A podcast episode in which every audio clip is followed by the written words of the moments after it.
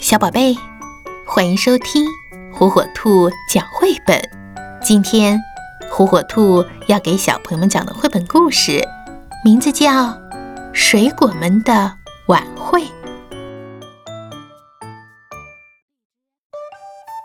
窗外流动着宝石蓝色的夜，屋子里流进来牛乳一样白的月光。水果店里的钟。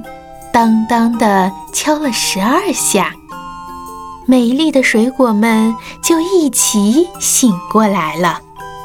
首先，请叶枫指挥虫儿们的乐队来伴奏，这奇异的晚会就开了场。第一个节目是香蕉姑娘和菠萝小姐的高山舞，跳起来，裙子就飘呀飘的。那么长，紧接着的是龙眼先生们的翻筋斗，一起落得噼啪响。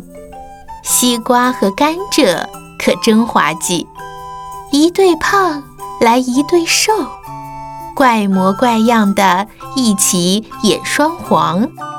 芒果和杨桃只会笑，不停地喊好，也不停地鼓掌。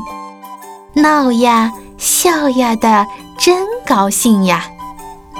他们唱醒了沉睡着的夜，他们唱醒了沉睡着的云彩，也唱来了美丽的早晨，更唱出了美丽的早晨的太阳。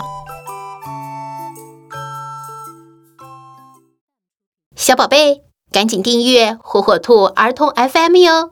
好听的故事等着你。